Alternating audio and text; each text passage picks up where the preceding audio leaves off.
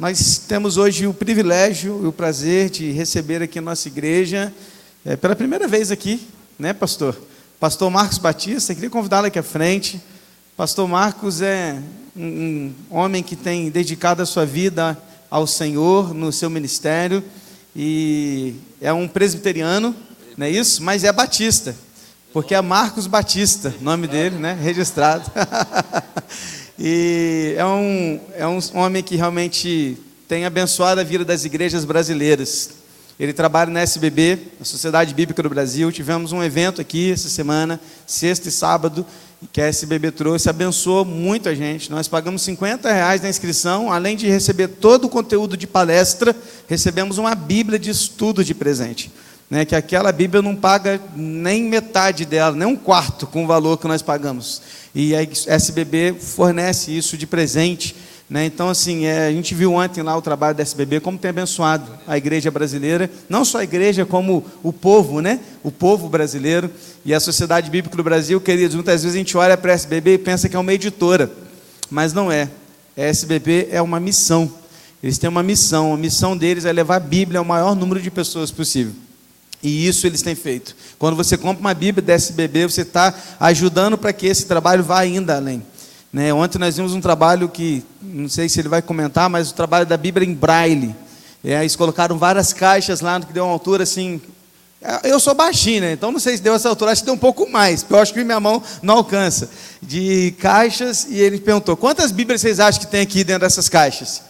E eles, várias pessoas chutaram e só tinha uma Bíblia, porque é a Bíblia em braille, que é mil? Cinco mil, Cinco mil reais uma Bíblia. 39 livros em braille. Sabe quantos que eles cobram para vender isso para um cego? Nada. Eles entregam de presente, eles não cobram essa Bíblia. Outras pessoas patrocinam, né? quando você compra a Bíblia dessa Bíblia, você está patrocinando isso, e de outras formas, ofertas, e eles dão essas Bíblias para os cegos. Um trabalho maravilhoso. Então, o pastor Marcos Batista é um grande homem, um biblista, conhece muito da palavra de Deus, eu tenho certeza que ele vai ser usado hoje para falar aos nossos corações. Esteja atento àquilo que Deus tem a falar aos nossos corações nessa noite. Feche seus olhos, vamos orar pelo pastor Marcos. Pai, eu quero te agradecer pelo privilégio que o Senhor nos concede de receber aqui teu servo, pastor Marcos Batista, um homem que tem dedicado sua vida, Deus, ao ministério da tua obra, do teu reino.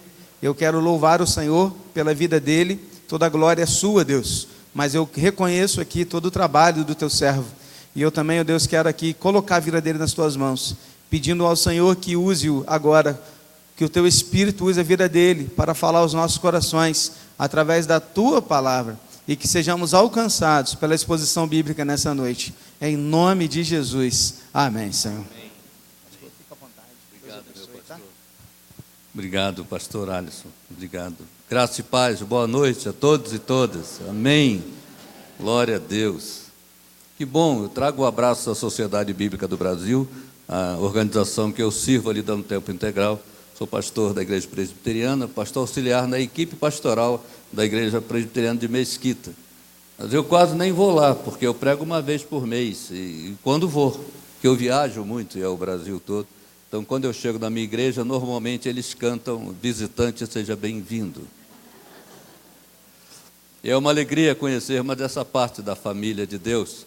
E a SBB é isso ela pertence às igrejas, ela foi formada pelas igrejas. Nasceu em 1948, nasceu o Estado Novo de Israel, lá nasceu a Sociedade Bíblica do Brasil, aqui, no templo da primeira igreja batista no Rio de Janeiro, na rua Frei Caneca, ali no, no centro, no Estácio. Ali, eh, capitaneado pelas pela liderança, os líderes resolveram e receberam das sociedades bíblicas britânicas de estrangeira o bastão, a responsabilidade de produzir, traduzir e distribuir a Bíblia para a língua portuguesa do Brasil. As Bíblias que chegavam aqui antes eram aquelas com português de Portugal. E não se engane, por mais que tenha o mesmo nome, é outro idioma. E era minha avó tinha uma Bíblia dessa, né? Salmos começava com P, Salmos. Crônicas com CH, né? Crônica. Jó terminava com B, Job.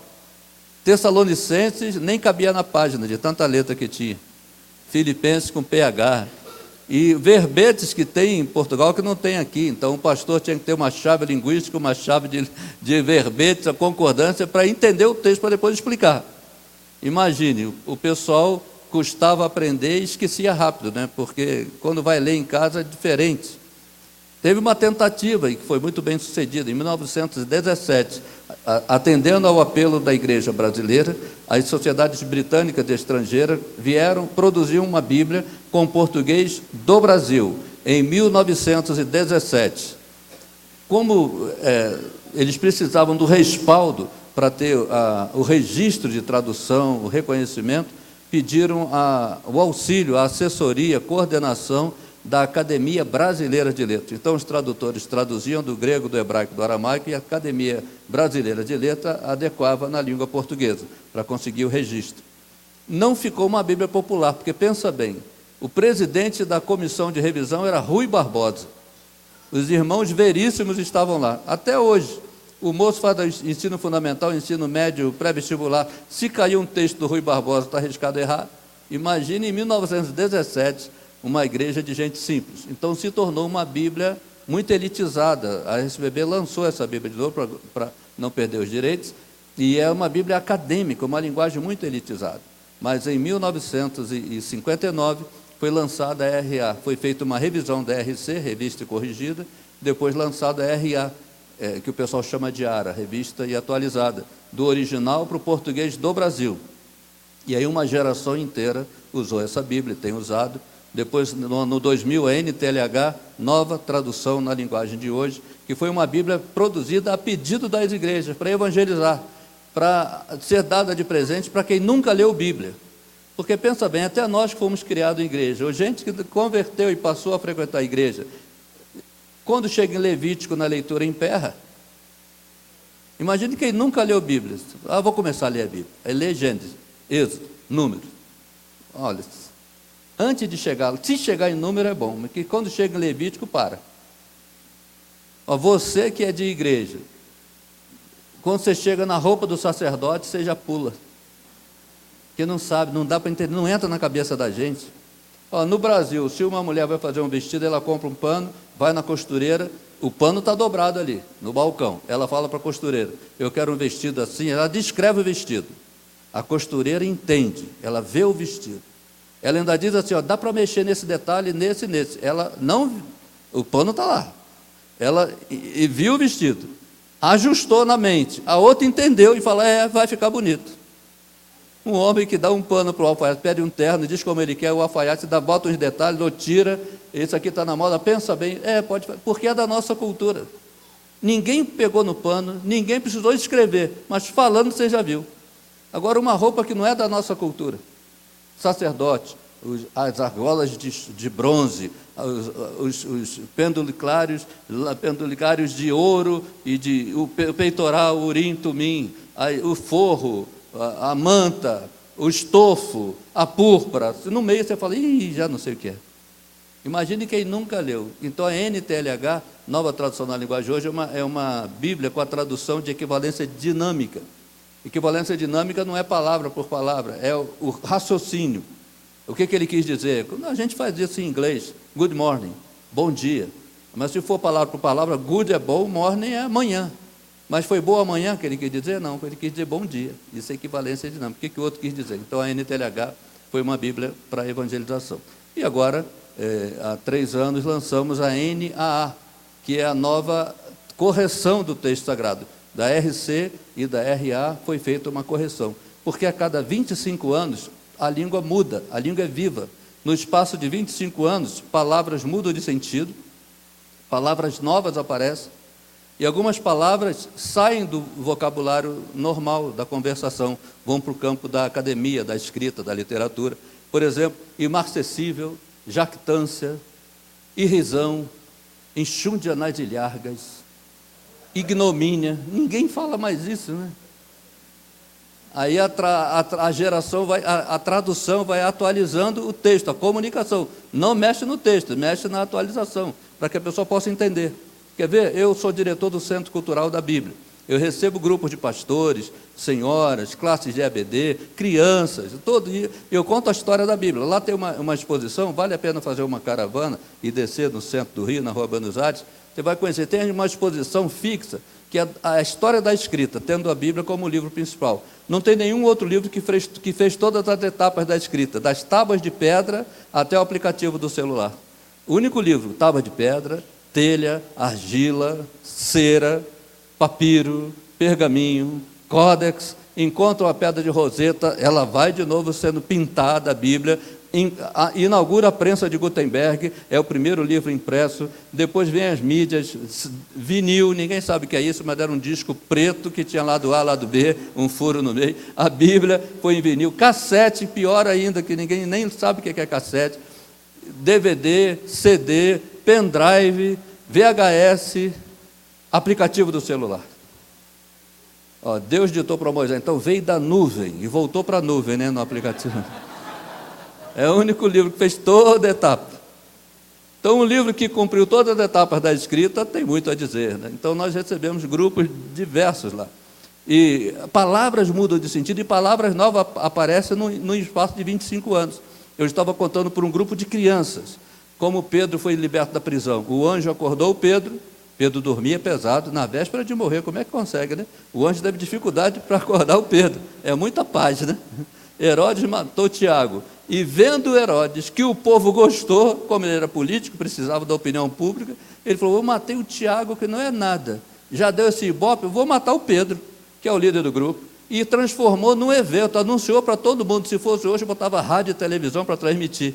Mandou fazer o palanque: amanhã, dia tal, o Pedro vai morrer. A cidade encheu de gente. político é fogo, né? Faz um evento. E o Pedro dormiu pesado. Todo mundo perde o sono, né? É muita paz o anjo teve dificuldade. Ah, veste a tua roupa, vamos, Pedro. Aí diz o texto lá: as algemas caíram, os guardas dormiram, o anjo foi à frente, Pedro mais atrás, e os portões se abriam automaticamente. Um garotinho de nove anos falou: já tinha. Aí eu falei: não, não, não é portão automático, não. Já tinha controle? Eu falei: não, é porque a palavra automático é relativamente nova para o texto bíblico. Não tinha automático.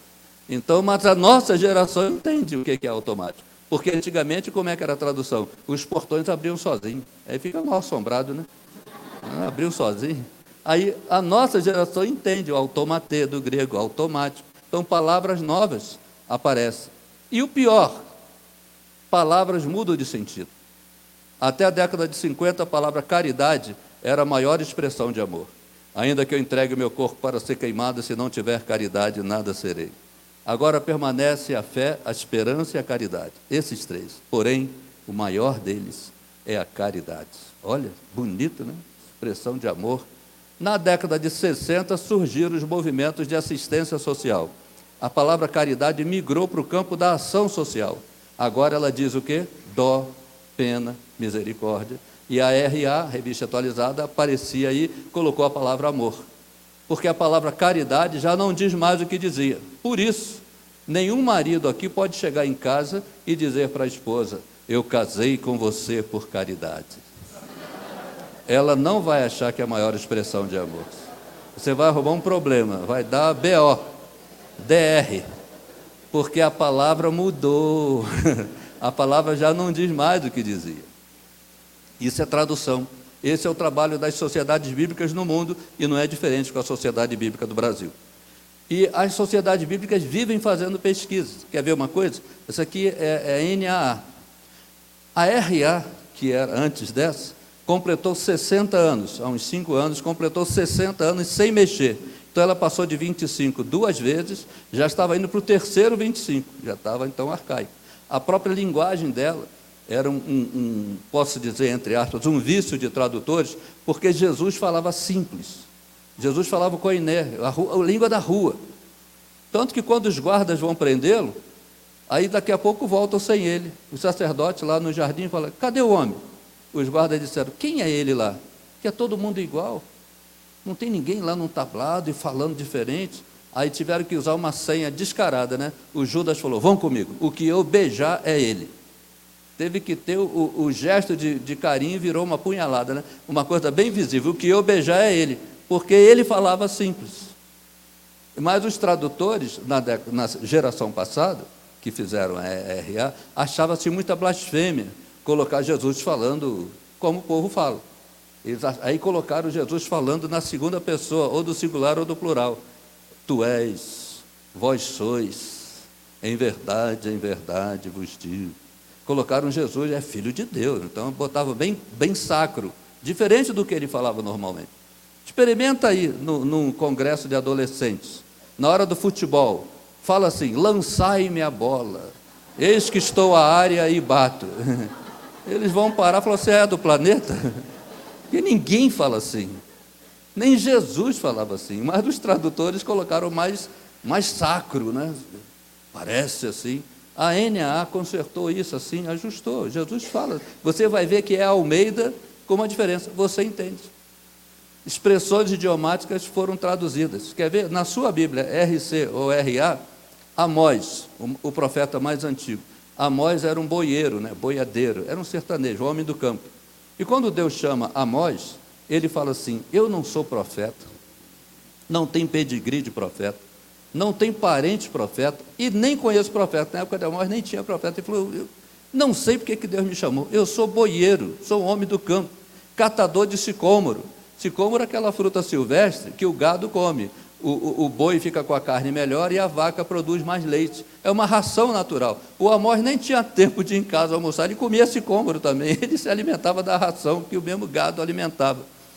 E ele, na linguagem rude, Amós, capítulo 4, verso 6, repreendendo o povo, ele diz assim: Assim diz o Senhor, por causa dos vossos pecados, vos deixarei de dentes limpos Aí eu lia isso e falava, meu Deus, clareamento dentário é caro toda a vida.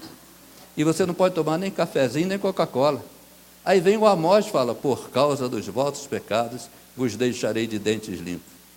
Está aí, na RA e na RC. A nova Almeida vai pesquisar o que, que são os adágios populares, os superlativos, a força de expressão, porque lá em Curã não tinha só Bíblia, tinha outros, outras sabedorias rabínicas, judaicas. Vão de novo, vão pegar de novo. Sabe o que, que era isso? Era alguém na roça, lá em Amós, meio-dia, o sol a pino. Eu contei essa história, tive que explicar para o pessoal o que, que era sol a pino, que também já é arcaico, né? O sol de meio-dia, o sol a pino. O vizinho vai na casa de um parente ou de um amigo próximo, que ele tem intimidade, e ele fala assim: Você tem aí alguma coisa para comer? Já é essa hora, não entrou nada nessa boca, eu ainda estou de dentes limpos não mastiguei nada, não comi nada, estou com fome. Então, dentes limpos é fome.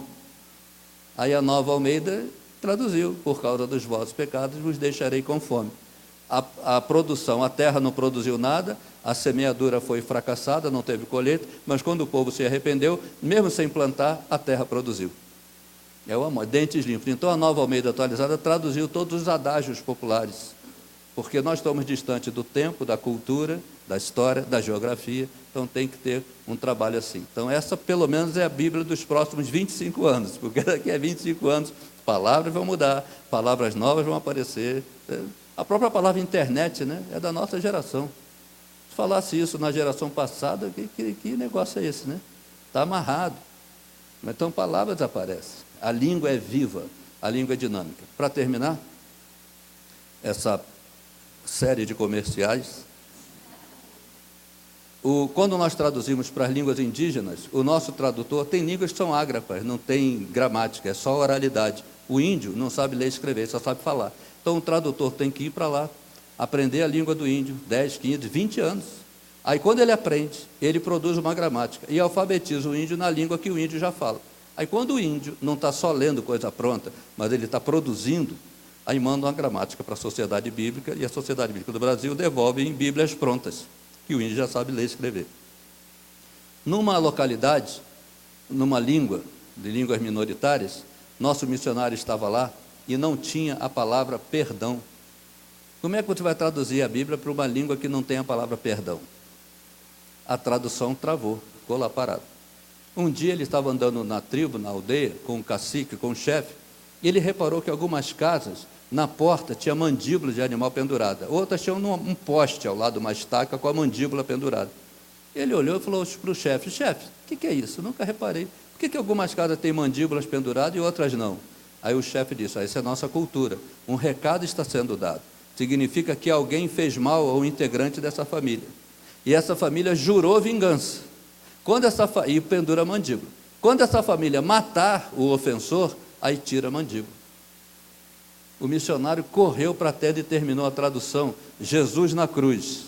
Pai, não pendures mandíbulas contra eles, porque eles não sabem o que fazem. Deus não pendura mandíbulas. A tribo toda entendeu. Isso é tradução. Não tinha a palavra perdão, mas tinha a cultura da vingança. Então, esse é o trabalho da sociedade bíblica e da sociedade bíblica do Brasil. Amém?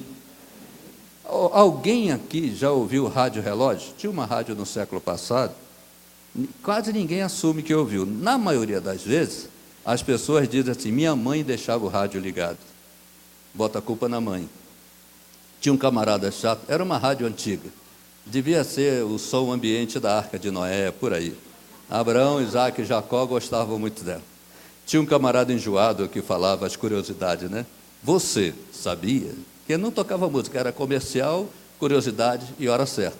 E aquele camarada enjoado que acordava você quatro e meia da manhã, né? o beija-flor bate em suas asas 400 vezes por minuto, dando a impressão que está parado. Você sabia? Então, esse cara sou eu. Eu que acordava você e você deve ter, você não era crente, deve ter me xingado muitas vezes. A última coisa que eu falava era sete da noite, em Brasília, 19 horas. E todo mundo desligava. Era a hora que acabava o prazer, né? Aí vinha... Eu falei, esse cara só dá notícia ruim? Não, eu já fiz coisa legal também. A minha voz já entrou muitas vezes na sua casa, com certeza, a maioria cresceu me ouvindo aqui, e tem muita gente que, que já me ouviu, já de adulto. A minha avó já entrou na sala da sua casa muitas vezes para dizer versão brasileira Herbert Richards. Estamos apresentados. Né? Durante 28 anos usei minha voz para recomendar bons filmes e boas programações. Hoje eu uso minha voz para dizer Conhecereis a verdade e a verdade vos libertará. Essa é uma notícia que vale a pena saber, que essa muda vidas. Graças a Deus por isso. Então agora vamos abrir o texto. Assim como estamos sentados, reverentemente sentados, Salmo 126. Salmo 126. E deixe sua Bíblia aberta.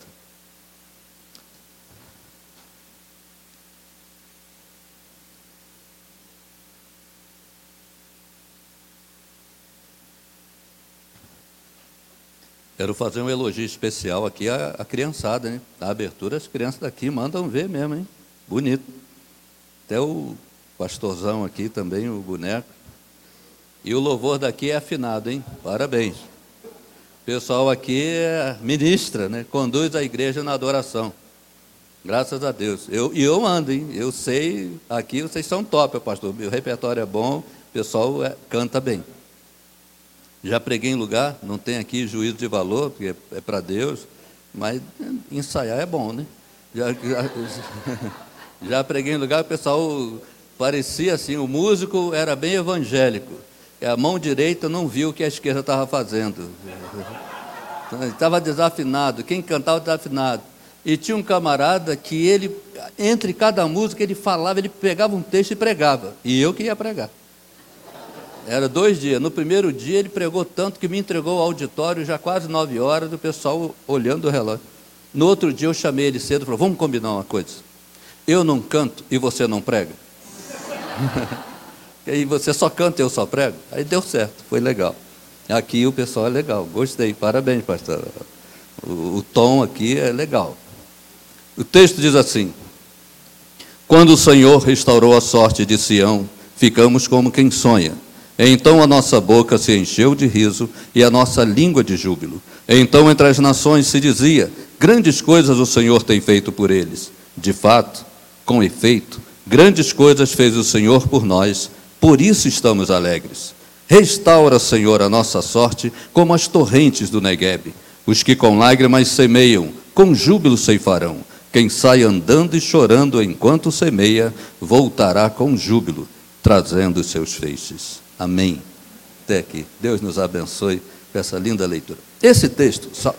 que horas que acaba, pai? Olha, ele faz assim, ele é um cavaleiro, né? ele é um, é um gentleman. Mas eu vou é, é respeitar o horário. Pastor é um cavaleiro. Não, deixa Deus te usar, vai, faz assim. Mas lá no seminário, o professor de homilética, ele tinha 86 anos, dava aula porque ele gostava de dar aula, e excelente professor. E eu fui o orador da turma, e ele, quando eu subi com o discurso para ler, ele me segurou pelo braço e me chamava de Marquinhos. Ele falou: Marquinhos, você vai ser pastor. Né? Eu falei: é, talvez, se for da vontade de Deus, se Deus quiser isso, se for essa. Ele, então você vai pregar em público. Vou te dar a última lição. Se você aprender essa, pode esquecer as outras. A pérola do mestre, eu falei: Dizer, sou todo ouvidos, dizer. Ele disse: presta atenção. Se o pregador prega 20 minutos, a igreja ora com ele. Se o pregador prega 40 minutos, a igreja ora por ele. Se o pregador passa de uma hora, a igreja ora contra ele. Tem gente que fala, Senhor, abre os olhos do teu servo, mostra o relógio. Fala ao coração do teu servo, avisa que acabou. Tem uns que diz, livra-nos da mão do teu servo.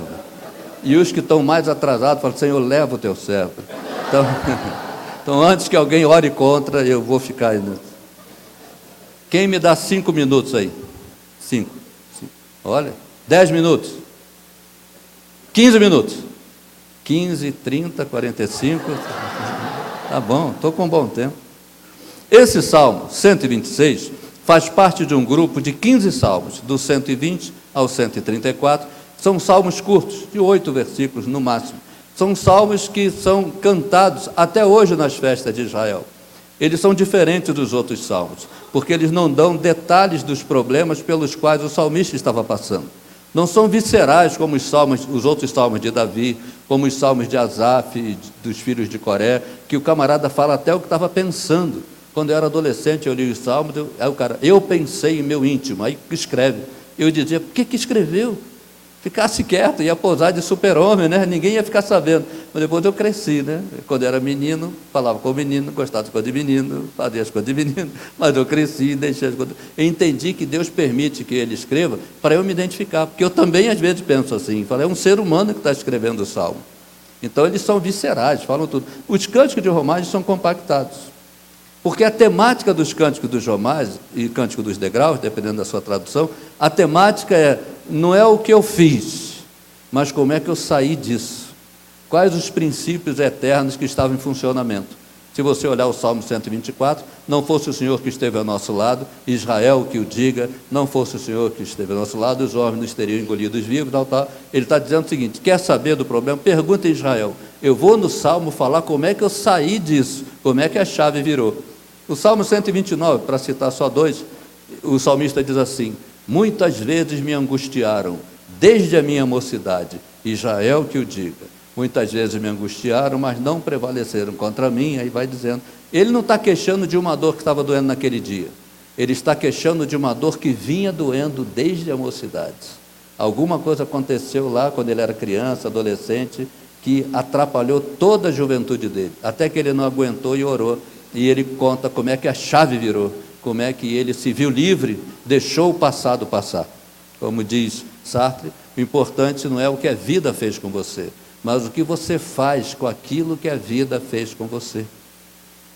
Por exemplo, mágoas, apelidos que você que a pessoa recebe na infância. Tem gente que tem um apelido que dói tanto. E meu pai dizia o seguinte: se alguém puser apelido em você, nós éramos dez filhos. Papai falava assim desde criança: se alguém puser apelido em você, ele é homem da roça, de Santa Rita de Jacutinga. Minha mãe que ensinou meu pai a ler e escrever. Meu pai desenhava o nome. É o homem mais obstinado que eu conheci. Ele, ele era tão obstinado que no trabalho dele, o pessoal dizia assim: Anésio, você quer aprender a assinar por extenso? Ele não queria assinar com digital. Então põe o dedo e arrasta. Aí ele disse: agora é que eu vou aprender a escrever mesmo.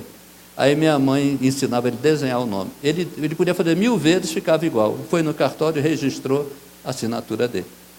Ele era aquele homem que ele era relojoeiro, ele trabalhava com aquela lente e aquelas coisas minúsculas ali consertando. E a minha casa, a casa dos meus pais, sempre gente, muita gente, amigos. Minha mãe fazia rodada de bules de café. Não tinha garrafa térmica, não, vinha do fogo direto. E bate-papo. Meu pai tinha bons amigos, os vizinhos ali iam.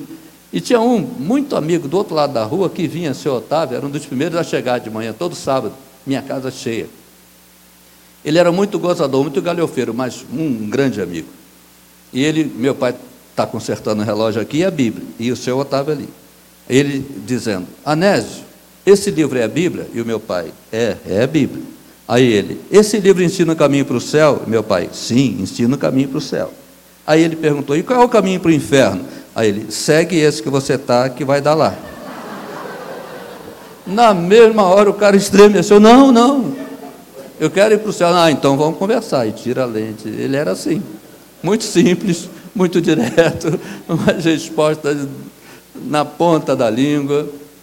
Então, esse era. E ele dizia assim: ó, se te puserem apelido, faz das tripas coração, mas ri.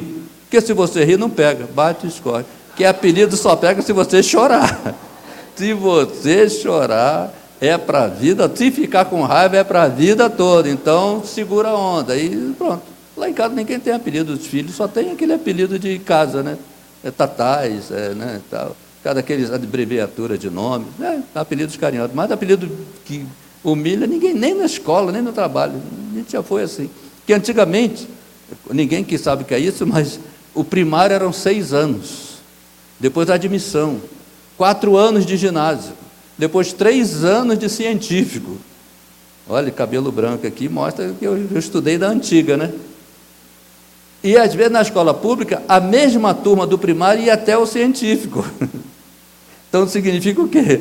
Se você receber um apelido aqui, amigo, vai até lá. Tem gente que muda de bairro quando cresce, quando se forma, para ninguém saber não chamar por aquele nome. Fizemos um encontro de reencontro de alunos do primário há pouco tempo, é todo mundo com 60 e poucos anos.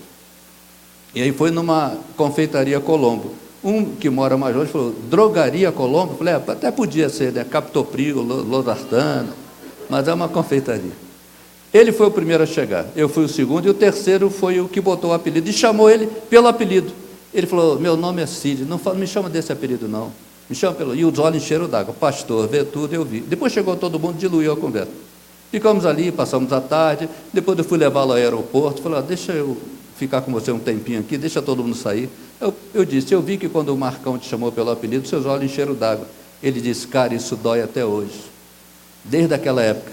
Porque ele não tinha essa compreensão que o meu pai deu. Nós tínhamos 11 anos de idade, na década de 60.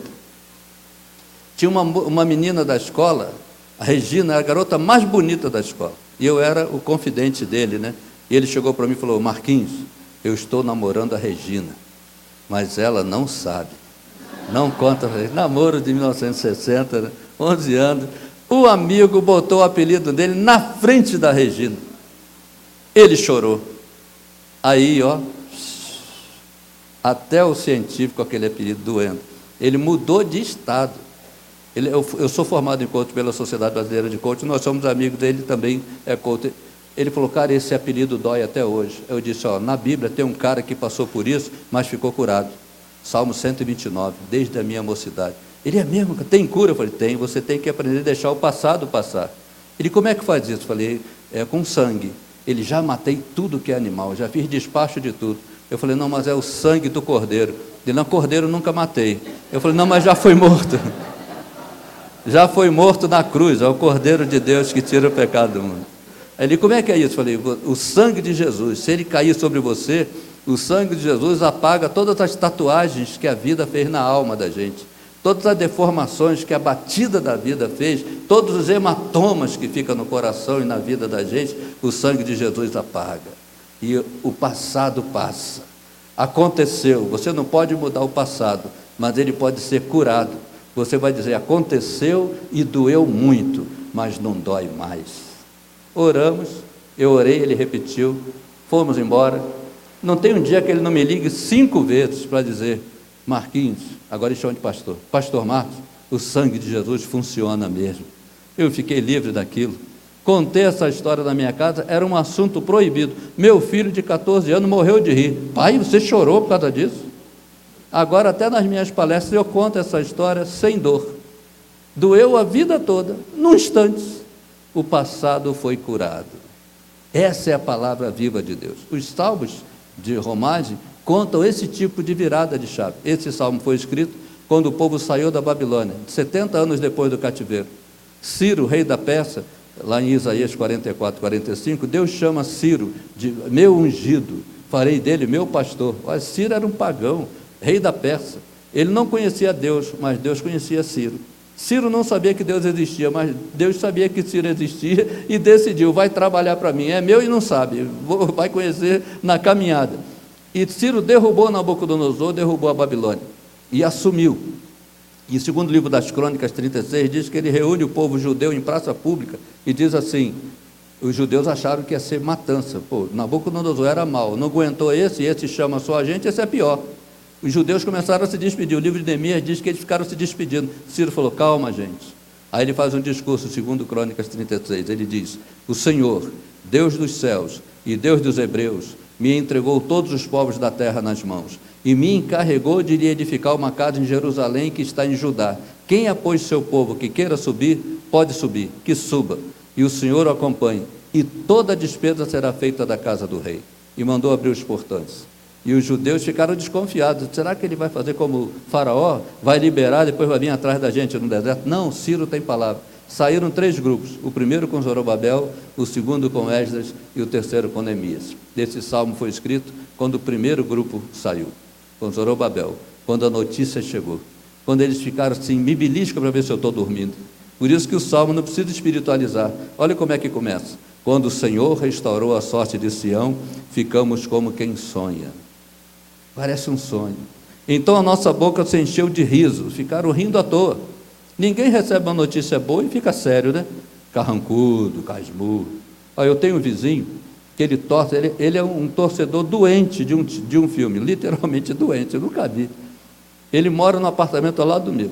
Se eu estiver em casa com a televisão desligada e o time dele estiver jogando e fizer um gol, ele grita tão alto da varanda pra, até para afrontar o nosso amigo que mora no outro prédio, que se o, o, time dele fizer um gol, eu vou saber que foi gol, quem fez o gol e como é que está o time dele na tabela. Que ele fala tudo ao pleno dos pulmões. Isso é júbilo, gritaria. E ficar como quem sonha, ficar rindo e com a boca encheu de riso e a língua de júbilo. Era isso. Deus quer que nós vivamos assim. Deus quer nos surpreender a cada dia. Jesus disse: Eu vim para que tenham vida e vida em abundância. Isso é vida que vale a pena chamar, ter chamado de vida. João 10, 10. E ainda tem mais. Ele diz aqui: quando eles chegaram lá, as nações diziam: Grandes coisas o Senhor tem feito por eles. E eles respondiam: É verdade. Com efeito, grandes coisas fez o Senhor por nós, por isso estamos alegres. O que, que é isso?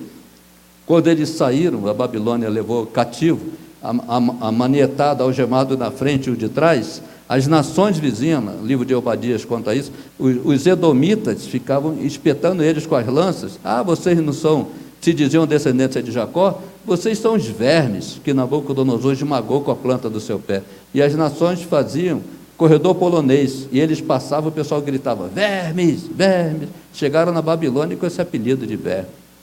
Deus sabe como o apelido dói. Aquilo que o estigma, desde a minha mocidade, vem doendo. Aí Deus, para devolver para uma nova vida, Deus diz assim: Eu vou curar o estigma. Por isso que antes do Ciro soltar os judeus da Babilônia, Deus chama os judeus no secreto. Isaías 41, verso 14, Deus diz assim: E tu, vermezinho de Jacó, nunca mais serás pequeno. Eu te farei um trilho de cortar com duas lâminas. Quem te humilhou vai ter que te exaltar. Quem zombou de ti vai engolir o que disse. E quem achou que você não era nada vai saber que tu és grande e que tu tens um Deus, e eu sou o teu Deus, e a boca do Senhor o disse. Então, quando eles voltaram, as nações diziam: Não são esses os vermes? Eles diziam: Vermezinho com muita honra. Deus curou o apelido, chamou diminutivo carinhosamente eles, vermezinho com muita honra, e dominaram. Aqueles que riram dele viraram escravos dele. Eles já chegaram com tudo pago pelo governo de Ciro, construíram casas enormes e eles prosperaram. Agora veja só, caminhando para o final. O verso 4 diz assim: Restaura nossa sorte como as torrentes do Negev. Parece que ele deu uma freada, porque o versos 1, 2 e 3, ele está falando de ficar como quem sonha, ficar rindo à toa, a boca encheu de riso, a língua de júbilo, gritaria. Eles vieram cantando, porque aquela é a quarta geração. A primeira geração que foi levada, que Jeremias disse: ó, vocês vão, mas daqui a 70 anos vão voltar. Então eles tinham uma esperança: não, a gente vai voltar. Deus não vai nos abandonar. A primeira geração morreu lá, a segunda geração estava lá, tanto que eles falavam hebraico em casa e aramaico na rua. A terceira geração nem falava mais hebraico, só falava aramaico. A quarta geração já não tinha mais esperança. Eles cantavam uma canção: Os nossos olhos escureceram, caiu doente o nosso coração quando não havia mais esperança. Quando o profeta Isaías sabe que eles estão cantando isso lá, manda uma carta. Aliás, as profecias de Isaías, até o meio do capítulo, são 66 capítulos. Né? Isaías é uma Bíblia miniatura, né? são 66 capítulos. Ah, os, os primeiros é, capítulos são sobre a história de Israel.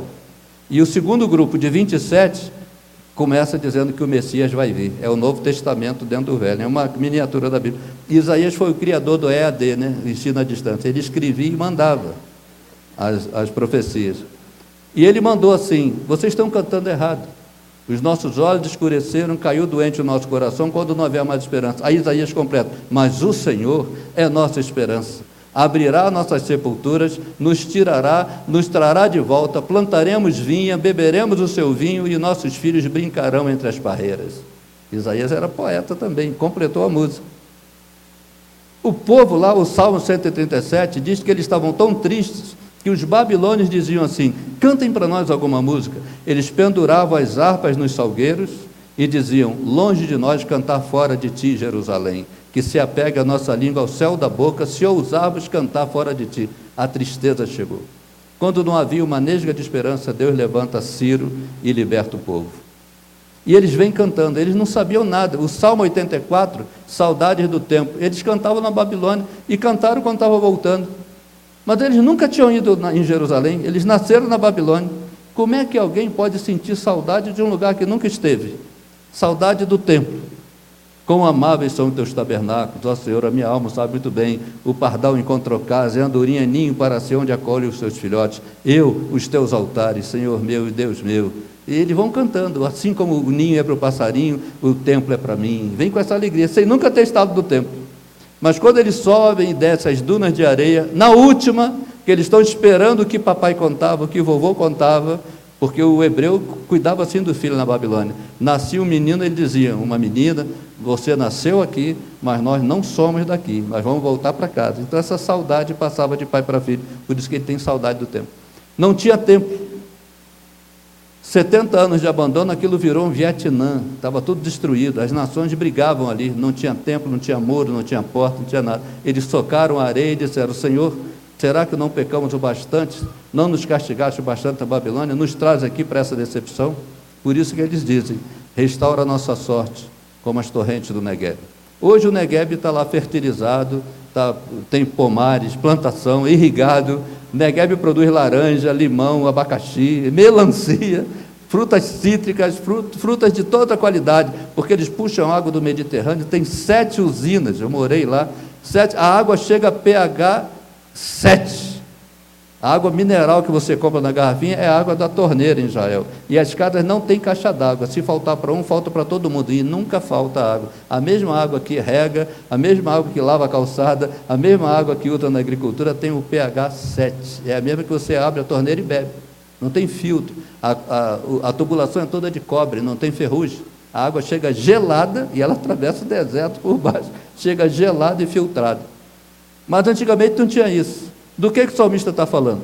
E quando eu vi a torrente do Negev, eu pensava que era um rio. Até que no seminário eu fui ver o mapa, o Negev é o deserto mais seco da Palestina, é o, o sul da Palestina. No Negev só chove de seis em seis anos. Quando cumpre o ciclo de seis anos, o Negev fica mais seco que o Saara. É o ponto mais quente do planeta, é o Negev no ciclo de seis anos. Aí cumpre o Salmo 29 que é, Davi fala da chuva, no seu templo, tudo, a voz do Senhor despede chama de fogo, a voz do Senhor faz tremer a terra. São 450 quilômetros de nuvem. Salmo 133 fala o orvalho do irmão deságua no Monte de Sião. Quando cumpre seis anos, vem aquela nuvem, parece até aquele filme Independence Day, aquela espaçonave que vem em cima do Estado, aquela sombra cuspindo raio, é aquela nuvem, 450 quilômetros, nuvens que o vento vem soprando. Quando ela se choca, com a massa quente do, do deserto, ela despedaça. Agora não, mas depois do culto você pode botar no, no Google a chuva no Negev. Granizo, é um, é, um, é um torpedo, é um bombardeio. E é quando aquela, aquele gelo cai na, na areia quente, a areia está tão quente, seis anos, que a terra não aceita, evapora, fica pulando aquele gelo. A, a terra não deixa a água descer. Fica igual aquela chaleira que apita quando a água ferve. E apita, a terra assovia. Até hoje, nós estamos em 2023, até hoje, os beduínos que moram no deserto dançam quando a chuva chega e botam frutas em cima das pedras porque eles acham que as bruxas vêm dançar com a chuva. Porque não tem ninguém e aquele negócio, uh, uh, parece criança chorando, parece gente cantando, eles acham que são bruxas, até hoje, de tão alto que é. Eu levei grupo muitas vezes lá, na época da chuva, e o, o, o, o hotel é um antigo convento, ele não tem segundo andar. As suítes são todas geminadas, né? parede com parede. Então você deita aqui, aqui é a cabeceira da sua cama, na janela já é o deserto, do lado de fora. Às vezes a água cai ali e apita. Você pode ser crente, mas três horas da manhã aquilo faz. Uh! Você corre para o banheiro e fala: Senhor, sou teu servo, sou tua serva. Não estou com medo, mas estou aqui orando. Porque é assustador. Aí depois de uma semana a terra cede. Aí a água desce refrigera. Um mês, a água alaga o deserto. Seis meses, enxurrada. No final de seis meses aparece o arco-íris. A chuva para, o sol aparece. Você olha do monte, aquela ventania que empurrou sementes e brotos deserto adentro, aquilo tudo germinou. Tem um tapetinho verde no Negev. A planta, a flor de lótus, a própria Adassa, que é o nome da menina que recebeu o nome de Esther, a rainha Esther, o nome é Adassa, a própria flor Adassa, a própria flor do deserto, a rosa de Saron, só nasce depois da chuva. Os botânicos já tentaram colher para plantar em outro lugar, não pega, só pega ali com aquela combinação do, do calcário e da chuva daquele lugar. E são lindas, as flores mais lindas do mundo. E as costas vêm comer aquela grama verde. O salmista conhecia isso. Por isso que quando eles chegam lá, tem aquela decepção, ele diz: Senhor, até o Negueb, que é chão, que é terra, que não sente dores, que não faz planos, não chora, até o Negueb conhece a tua graça, quando chove, refrigera, encharca e a vida aparece. Ele diz: Faze conosco o que tu fazes no Negueb. A vida cristã, é assim, quando você se converte, é um mar de rosa, mas a vida cristã não é um mar de rosa. Quem mais traz gente para a igreja é o novo convertido. Né? Ele quer evangelizar no primeiro, eu quer evangelizar o planeta todo, ele traz gente. Depois vem a caminhada, a perseguição. O próprio diabo é o primeiro a perseguir. A perseguição no trabalho, agora ele é crente, agora ele é crente, evita, vai sendo desprezado. Essas lutas vão tornando a aridez em volta muito pesada e começa a passar para dentro.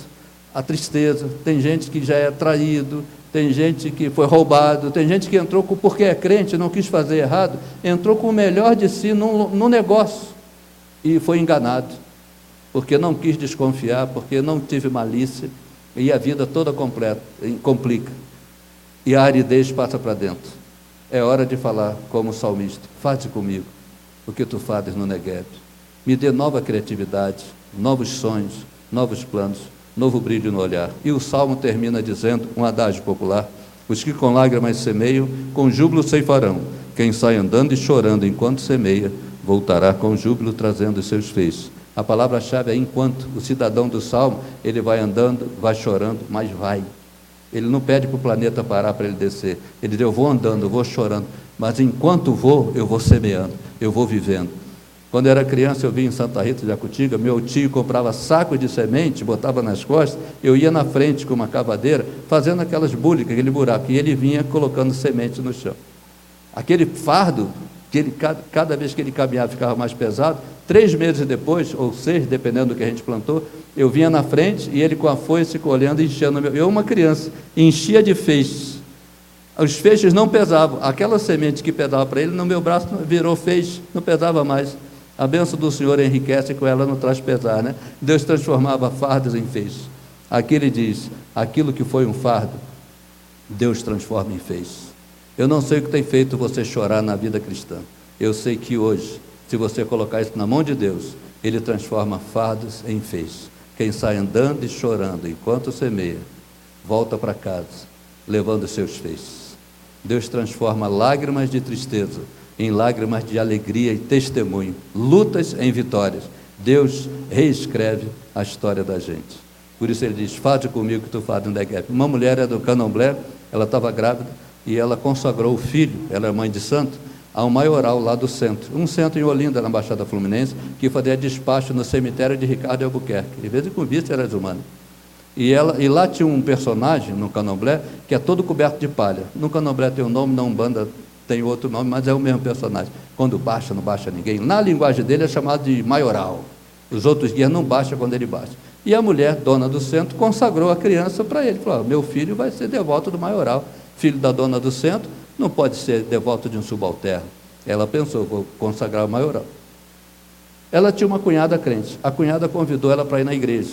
Ela não queria ir. Um dia, de tanta cunhada convidar, ela foi e falou: Eu vou, mas para me livrar de você. Não me convida mais. Foi uma vez só. Ouviu a pregação, se converteu, voltou crente. Salmo, é, ela, Lucas 8, a mulher que tocou na orla da veste de Jesus. Ela chegou em casa e falou: Mãe, aceitei Jesus. A mensagem: Quem me tocou? Eu toquei na orla da veste de Jesus. A mãe: Não, não, você é mãe de santo, você é do candomblé. Não brinca, não, não, mãe, eu não volto lá. A velhinha de 80 e pouco anos teve que reassumir o centro. O neném nasceu, o menino. Aí o, o guia mandou o recado: traz a criança para tirar o sangue da testa, para fazer o batismo, porque ele já tem um nome, o guia que dá o nome. A mulher falou: Não, não, não, não, eu não vou lá. E essa criança não vai botar o pé lá, não. Essa criança vai ser apresentada na igreja, eu sou crente. Aí o guia falou: Então eu vou levar. Essa criança não passa de 21 dias. Deu 21 dias de vida. Naquela noite a criança adoeceu. Baixou o hospital, três horas da manhã.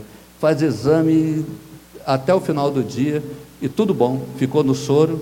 O exame veio no resultado no final do dia. O médico falou: Esse menino não tem nada, só está desidratado. Pode levar para casa. Voltou, chegou em casa, passou mal, volta para o hospital. O médico olhou e falou: não tem como receitar nada. Se der soro, o soro mata, que soro é paliativo, né? Não fica azul, o soro não é, ninguém pode viver de soro. Aí o médico falou: você tem religião? Ela, tenho, agarra com ela. Que essa doença não é da medicina, não. E tem mais: se o menino passar mal, não vem aqui não. Vou liberar o prontuário, leva no posto de urgência, mas mostra o meu colega médico. Não deu outra. Passou mal, levou no posto de urgência. O, o médico que estava lá falou: não tenho o que receitar para essa criança. A senhora tem religião? Tem. Você agarra com ela, leva numa rezadeira, leva nos, faz um chá caseiro, leva para morrer em casa. Como é que uma mulher sai, uma mãe de um consultório com esse diagnóstico? Aquela mulher foi apavorada pela rua, colocando o nome em livro de oração, essa história que eu estou resumindo, colocando com todos os detalhes, pedindo oração. Até que uma senhora ouviu e falou assim: Eu estou aqui no ponto, eu ouvi sua história, não tem nada a ver com a sua vida, mas a senhora acredita em oração? Falou: Claro, por isso que eu estou aqui. A mulher, uma estranha, falou: Nessa rua tem um senhorzinho um velhinho que faz oração, vai lá. Ela falou: Mas qual é a casa? A casa eu não sei, eu sei que é nessa rua. A mulher falou: Eu vou achar. E mãe acha. Se é para socorrer filho, mãe acha a solução, sabia? Até aquele desenho animado procurando Nemo leva quase duas horas, né? É porque é o pai procurando. Se fosse a mãe, era três minutos. Até Jesus, Marcos capítulo 7, diz assim: De novo retirou-se para as terras de Tiro e Sidom. Tendo entrado numa casa, queria que ninguém soubesse. No entanto, não pôde ocultar-se, porque uma mulher cuja filhinha estava possessa de espírito imundo, tendo ouvido a respeito dele, veio, achou a casa, lançou-se aos seus pés e suplicou que expelisse sua filha o demônio. E essa mulher era grega de origem cirofenícia. Jesus falou: Não posso tirar o pão dos filhos e lançar os cachorrinhos. Ela disse: Eu sei, mas o cachorrinho come debaixo da mesa a migalha que os filhos deixam cair. Jesus falou: Por causa dessa palavra, pode ir. O demônio saiu da tua filha. Ela voltou para casa e encontrou a criança dormindo, atirada sobre a cama, os espíritos a deixaram. Mãe acha. E aquela mulher foi de porta em porta batendo. Aqui tem oração? Não, palavrão para todo lado. É, vagabunda, vai trabalhar, leva essa criança para casa. Aqui não tem oração, não. Vai lavar uma roupa. Até que bateu na casa de um pessoal crente, o pessoal não é aqui não, mas é ali. E ela com aquele neném desenganado, ele entrou e o velhinho, sou eu sim que faço oração. É ora pelo meu filho, a medicina desenganou. Ele falou: Não, não, é, é, vamos orar, Deus vai te dar outros filhos. Ela: Não, eu quero esse, pode dar outro. Aí ele, mas eu não sou Deus. Aí ela, o senhor fala com Deus? Fala. Então, ora pelo meu filho. Entra. Ele não sabia ler a Bíblia, a esposa que lia. Mas ele, era um, ele funcionava assim. Ele só passava para o texto seguinte se ele entendesse o que ele estava lendo. Ele dizia o seguinte: se eu não entender, é como se eu não tivesse lido nada, eu vou entender da para frente. Depois que eu entender aqui, e a esposa leu a Bíblia várias vezes por tabela, que ele dizia: lê de novo, lê de novo. até ele decorar e entender. Ele disse, irmã, foi Jesus incidência, coincidência a senhora chegar aqui, foi Jesus incidência, porque a Marieta está lendo Tiago. Está alguém enfermo? Faça oração. A oração da fé, unção com óleo, salvará o enfermo. Se tiver cometido pecado, ele é um perdoado. Eu não consigo passar para frente e a senhora chega aqui com esse menino desenganado. Na minha igreja não pratica unção com óleo. Eu nunca fiz unção com óleo. Eu, eu entendi a oração da fé, mas a unção com óleo não entendi, não. E a senhora chega aqui com essa criança, a senhora autoriza, em último recurso, eu ungir seu filho, aquela mulher nova convertida, novo, novo convertida, muito literal, né? Está na Bíblia? Tá, então eu quero. Aí foi, botou uma fronha de travesseiro, a esposa botou a criança, ele foi na cozinha, pegou uma lata de azeite beira alta. Aí pegou, nem usou que estava na. Foi na dispensa, pegou uma zero quilômetro. Ele falou: vou pegar. Se é para fazer, eu falei bem feito. Pegou uma nova, abriu a lata. O menino está deitado, na fronha de travesseiro. Ele abriu a lata toda. A lata na mão, falta de prática, nunca ungiu ninguém. Ele derramou a lata toda no menino. Ele não ungiu o menino, ele untou o menino. Aí pegou aquela criança, levantou e falou assim: Senhor Jesus, eu nunca fiz isso. Se for pecado, me perdoe. Mas esse azeite eu pedi a tua bênção, representa o Espírito Santo. Eu te peço, assim como esse azeite encharcou esse menino, encharca ele do teu espírito e cura ele. Olha a ousadia da simplicidade. Ele, ele disse uma oração, fez uma oração que eu nunca vi ninguém fazendo. Olha o que ele disse: Jesus, põe uma gota do teu sangue no sangue desse menino e cura ele. Ó, oh, gente, se Deus fosse teólogo, Deus ia dizer: já orou errado, não vou ouvir. Mas Deus não é teólogo, Deus é Deus. Deus é aquele que diz: Eu entendi o que você quis dizer. O muçulmano radical é xiita, né? O evangélico radical é chato, né? Ele cobra coisa que nem Deus cobra. Mas como Deus é, se Deus fosse xiita, Elias era o profeta que literalmente orava e fazia chover, né? O cara que ora, desce fogo do céu, faz chover, faz parar de chover. Aí, por causa de um recado de uma rainha, uma mulher, ele fugiu, entrou numa caverna e pediu para morrer. Se Deus fosse chato, né, fosse xiita, ele ia dizer: Elias, você ainda ia ungir Azael, rei da Síria, Jeú, rei de Israel, e Eliseu, profeta em teu lugar, mas pediu para morrer, morre. Se Deus fosse chato.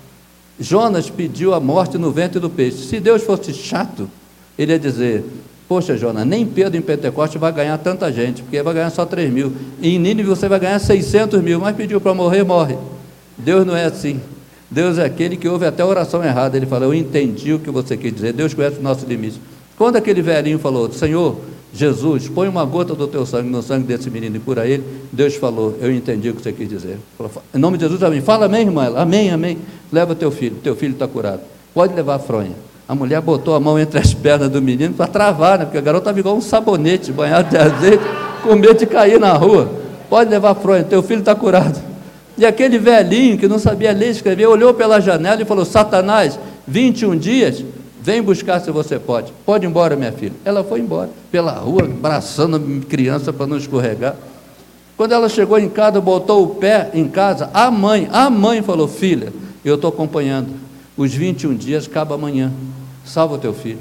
Leva o teu filho hoje. Devolve o teu filho no centro. Salva o teu filho. Acerta com o guia. O orixá está bravo. Entrega hoje. Salva o teu filho. Ela falou: Agora é que eu não levo mesmo. Esse menino está ungido. E não levou. No outro dia completaram os 21 dias. Depois passaram 21 meses, 21 anos, 31, 41, 51, 61, 65. E o menino está aqui pregando o Evangelho.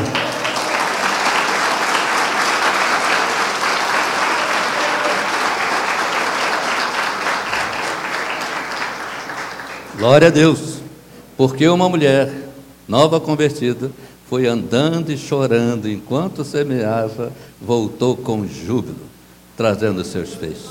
Vamos ficar de pé, vamos orar. Eu não sei o que tem sido um fardo na sua vida que tem feito você chorar, mas Deus é aquele que transforma fardos em feixes, pesos em bênçãos.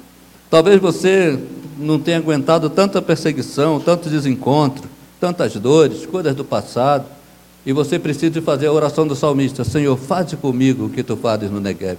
Talvez você esteja precisando de um renovo.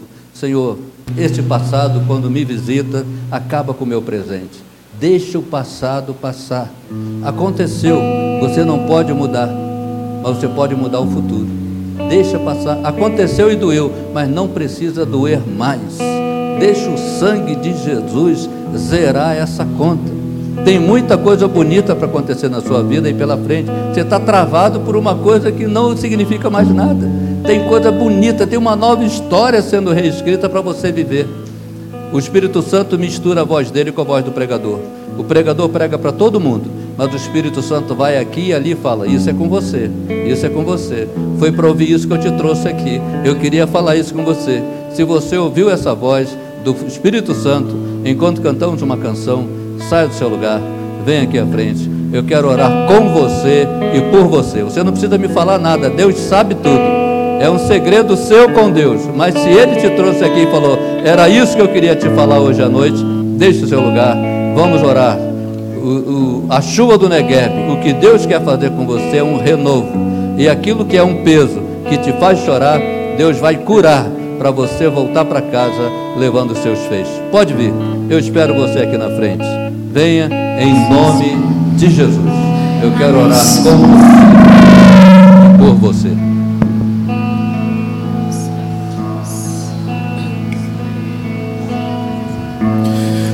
Senhor te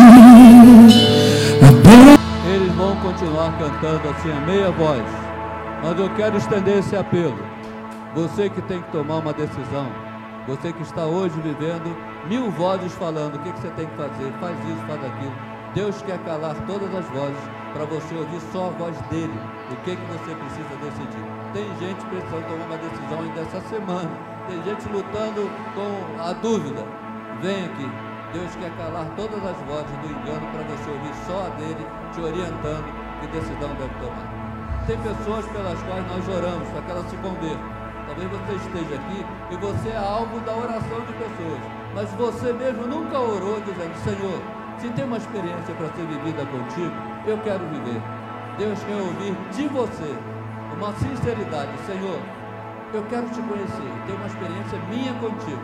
Se existe essa experiência, eu quero ter essa experiência. Se você quer ter essa sinceridade, essa experiência, não depender de mais ninguém, mas você e Deus, venha aqui à frente, se unir a esse. Se você está afastado, quer voltar para Jesus, voltar para a igreja, voltar a fazer o que você fazia, voltar a cantar, voltar a pregar, voltar a distribuir um folheto, voltar a convidar pessoas, você parou de fazer, venha. Tem muita chuva para cair na tua vida, da graça de Deus nós vamos orar. Eu espero você aqui. Quer se unir a esse? Tem uma história linda sendo reescrita para você viver. O melhor da sua vida pode começar hoje, em nome de Jesus. Pai querido, obrigado porque podemos te chamar de Pai, na certeza que somos teus filhos. Obrigado pela tua palavra que vem sobre nós como a chuva, suave, refrigerando, refrescando, encharcando o nosso coração e fazendo brotar vida, novos sonhos, nova criatividade, apagando as tatuagens que as dores fizeram na alma da gente, consertando, Senhor Deus, os hematomas, as distorções. Queremos pedir, tu abençoaste a nós todos com a tua palavra, mas de maneira especial, teu filho e tua filha que vieram aqui à frente. Senhor, opera o milagre que eles precisam. Deixa o passado passar. Cura aquilo que dói ainda reescreva uma nova história. Ó Deus, que as bênçãos que já estão separadas para Ele os alcance e que um novo momento de vida comece hoje. Que o futuro comece hoje com muitas bênçãos e muitos milagres. É assim que te pedimos, é assim que cremos, em nome de Jesus. Amém.